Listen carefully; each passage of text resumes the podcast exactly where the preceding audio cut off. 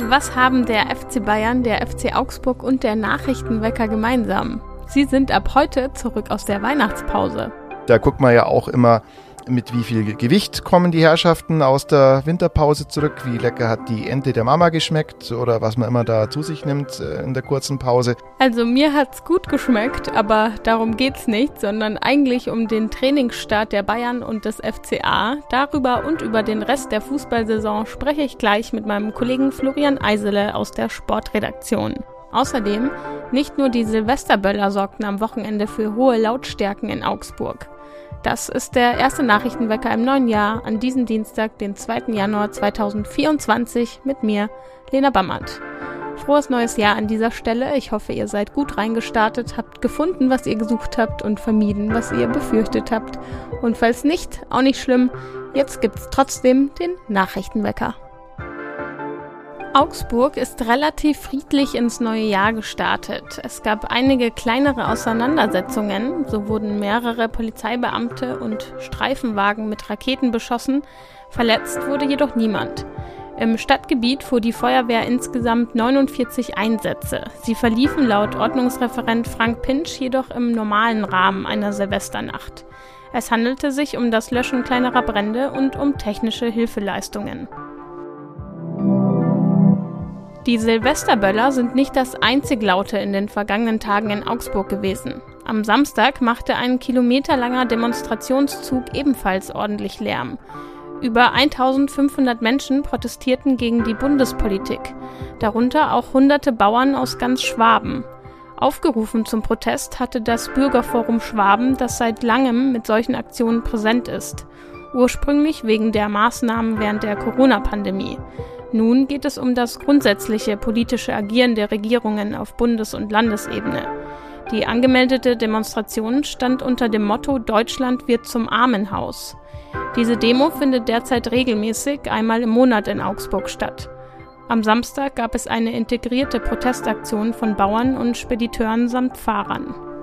Egal, ob ihr zufrieden seid mit der Politik oder nicht, ihr solltet auf jeden Fall heute in Augsburg nicht den Regenschirm vergessen, denn es regnet den ganzen Tag und die ganze Nacht bei Temperaturen zwischen 2 und 8 Grad.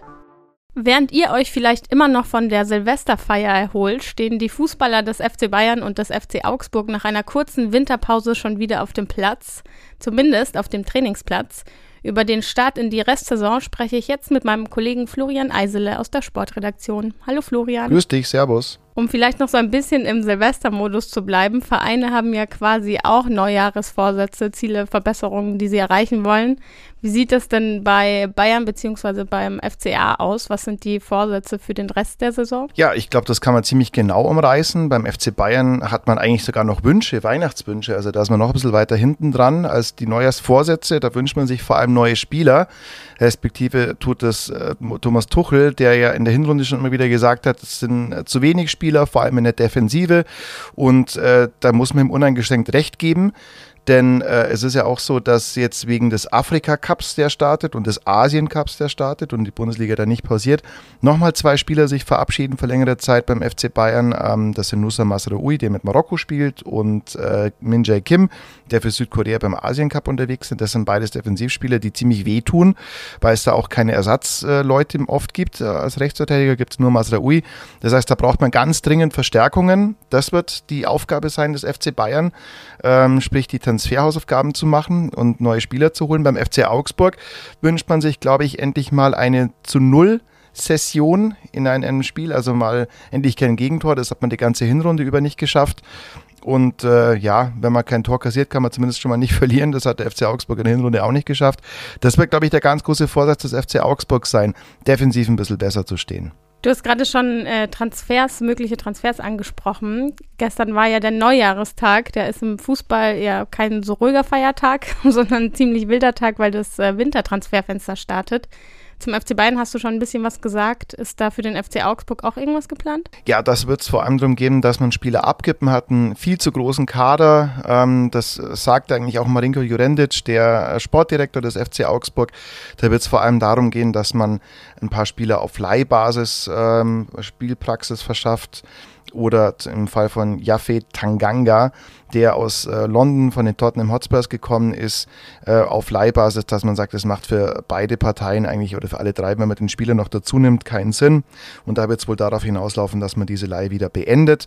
Auf der anderen Seite gibt es ein paar Spieler, um die es äh, Transfergerüchte gibt. Patrick Pfeiffer, Innenverteidiger, da kam seit dem Tenewechsel fast gar nicht mehr zum Zug oder nur noch sehr wenig. Da heißt, dass der zum HSV gehen könnte auf Leihbasis. Auf der anderen Seite gibt es mit Bakariata einen HSV-Spieler, an dem der FCA dran sein soll. Das wäre ein Außenbahnspieler, kann man gebrauchen in Augsburg. Ja, und dann gibt es noch eine Reihe von Spielern, die eigentlich nicht wirklich eine Option haben äh, nicht wirklich eine Perspektive. Äh, Erwin Cardona gehört zum Beispiel dazu, Nathanael Mbuku, das ist jetzt ein bisschen Feinschmecker, weil diese Namen kennt man nicht, die haben kaum gespielt und die werden wahrscheinlich auch in der Zukunft eher seltener zum Einsatz kommen. Deswegen gibt es für die auch die Argumente, wenn es ein Angebot gibt, dann geht man wahrscheinlich getrennte Wege. Was auch immer passieren wird, die beiden Vereine starten auf jeden Fall heute in ihr erstes Training. Was ist da jeweils geplant? Ja, erstmal lockeres Anschwitzen, äh, hätte ich gesagt. Nein, natürlich kennenlernen, schauen. Da guckt man ja auch immer, mit wie viel Gewicht kommen die Herrschaften aus der Winterpause zurück, wie lecker hat die Ente der Mama geschmeckt oder was man immer da zu sich nimmt äh, in der kurzen Pause. Da wird es natürlich darum gehen, dass man erstmal wieder auf so ein Fitnesslevel rankommt, so ein Status quo sich erarbeitet. Und äh, ja, und dann bereitet man sich eigentlich dann auch schon wieder aufs nächste Spiel vor, denn das ist ja schon wieder bald. Am 12. Januar geht die Bundesliga wieder los. Der FC Bayern gegen äh, Hoffenheim und der FC Augsburg gegen Leverkusen. Genau, ein harter Start gleich gegen den aktuellen Tabellenführer Bayer Leverkusen. Was ist da so deine Einschätzung?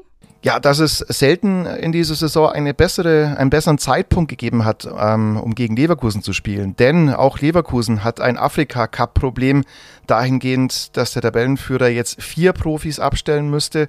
Das sind, äh, wen es interessiert, Edmond Tapsoba von Burkina Faso, Odion Kusunu von der Elfenbeinküste, Amin Adli und, ähm, und Victor Boniface die sind alle weg und das sind nicht die schlechtesten Spieler für Leverkusen, das sind allesamt Stammspieler und die tun denen schon weh. Natürlich ist auch in der zweiten Reihe bei Leverkusen dann meistens ein Spieler da, der auch noch ganz gut kicken kann, aber das wird die Mannschaft erstmal schon dezimieren. Also von elf Spielern hat man vier Stammspieler, die ähm, oder die zumindest im erweiterten äh, Stammspielerkreis sind, die nicht zur Verfügung stehen.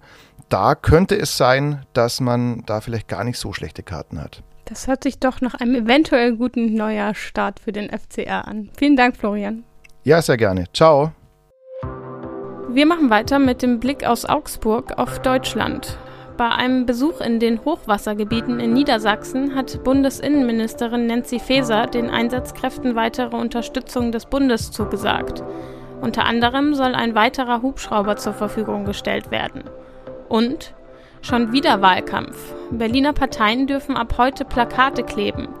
Nach dem Urteil des Bundesverfassungsgerichts muss die Bundestagswahl von 2021 in Berlin wegen zahlreicher Pannen in gut einem Fünftel der 2256 Wahlbezirke wiederholt werden.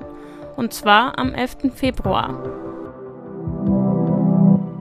Das neue Jahr ist erst zwei Tage alt, trotzdem schauen wir schon in die Zukunft, denn zwei Tage interessieren uns überhaupt nicht, viel zu klein gedacht, uns interessieren die nächsten zehn Jahre. Wie wird Augsburg da aussehen? Diese Frage haben sich fünf meiner Kollegen und Kolleginnen gestellt. Genauer gesagt haben sie sich elf Fragen gestellt. Wenn ihr zum Beispiel wissen wollt, wie viele Augsburger und Augsburgerinnen es in zehn Jahren gibt, wie grün die Innenstadt dann sein wird und ob Augsburg die ärmste Stadt Bayerns bleiben wird, dann schaut doch auf unserer Webseite vorbei, denn da gibt es die Antworten. Den Link findet ihr wie immer in den Show Notes und als kleiner Teaser. In zehn Jahren wird Augsburg wohl um die 313.000 Einwohner und Einwohnerinnen haben. Momentan sind es ca. 300.000. Das war der Nachrichtenwecker für diesen Dienstag, der erste im neuen Jahr. Danke an euch fürs Zuhören und danke an Florian Eisele für das Gespräch. Mein Name ist Lena Bammert. Wenn ihr mögt, hören wir uns morgen wieder.